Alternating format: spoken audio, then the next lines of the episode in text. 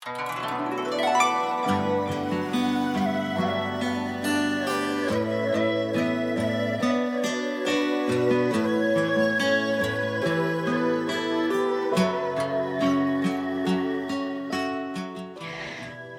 六三七二五七，美文美曲，伴你好眠。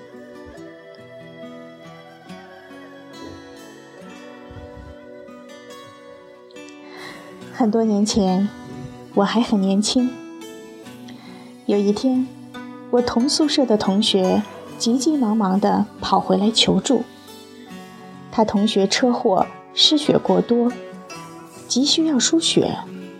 我们去了六七个同学，就我的血型和他匹配。先输了一次不行，又输了一次。那时候身体超好。喝了几杯红糖水，就参加训练去了。这事儿就这么过去了，我都不记得他同学长什么样子。大约十年后，我回老家处理牧场的事儿，居然有个陌生人拦我在半路上，非得请我吃饭，还说我是他的恩人。那天晚上，喝了一场大酒，所有陌生的人。都把我当恩人一样供着，我经过他的演绎，就像英雄。更让我感动的事儿在后面。当知道我是回来处理牧场的事儿，所有人的眼里都泛着泪光，用手指着他说：“只为报恩，他用十年的时间守着你的草原。”第二天，我看到的是周围荒芜。只有我的牧场草长莺飞，芳草迷离，一派繁荣景象。我瞬间泪奔，因为感动，是他给予我的善良，已经辽阔成草原的模样。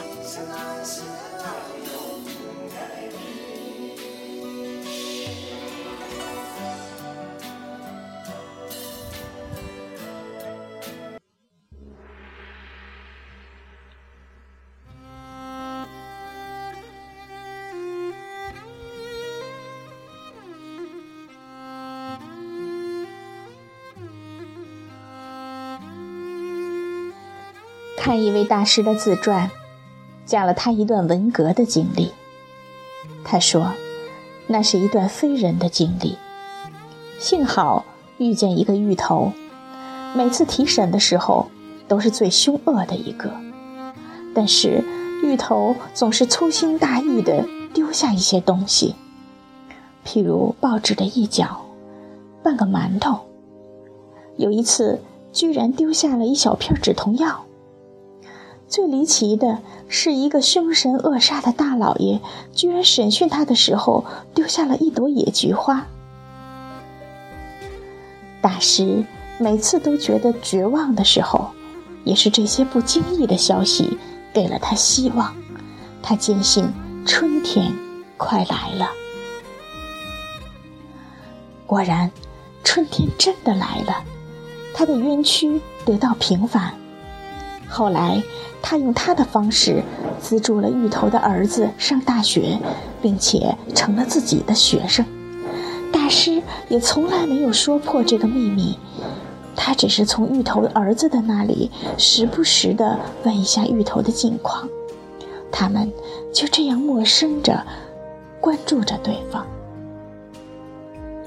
那人去世后，大师托人帮忙送了一个花圈。对方征求大师挽联写什么？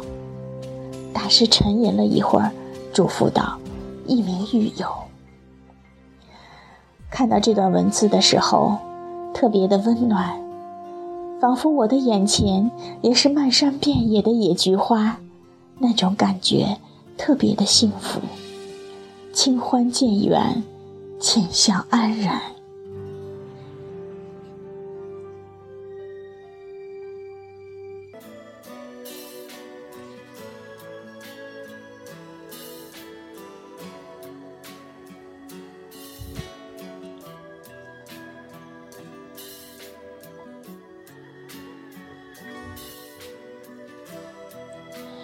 一泰的老总张双旺年轻的时候考上大学，因为学费筹措不够，差点辍学。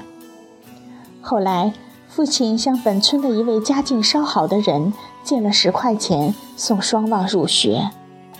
隔了几年，借钱的人因病去世，留下了还未出生的一个男孩。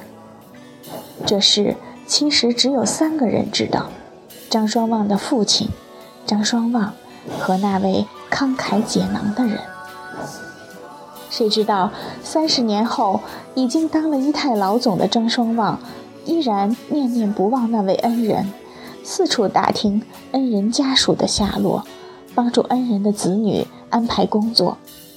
我听到这样的故事，心还是被柔软的碰了一下。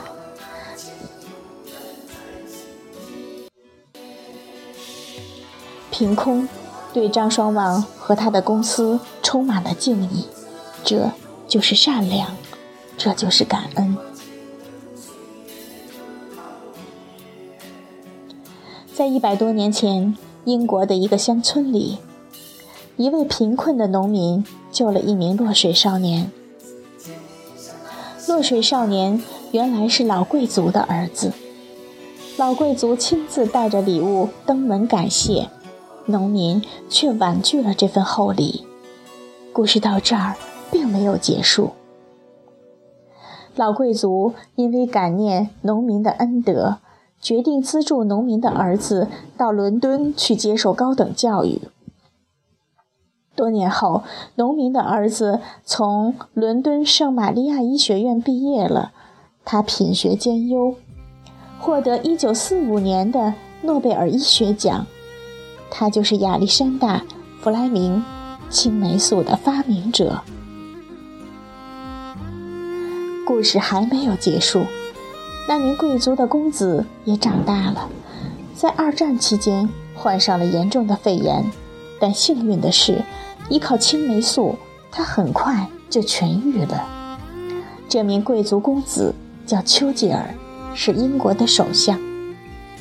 善良。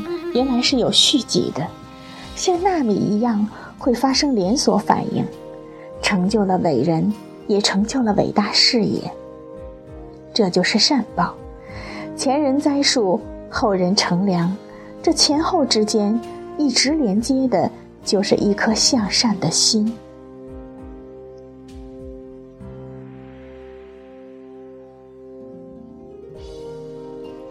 做一个善良的人。善良如雪莲，圣洁高雅；善良像阳光，温暖明媚，成为人生最温暖的底色。善良是可以传递的，溪流一样漫过田野和山谷，涤荡生命的尘埃。善良是可以延续的，绵延成新路、新的路标，指引你的走向。安放你的灵魂，温暖自己，芬芳他人。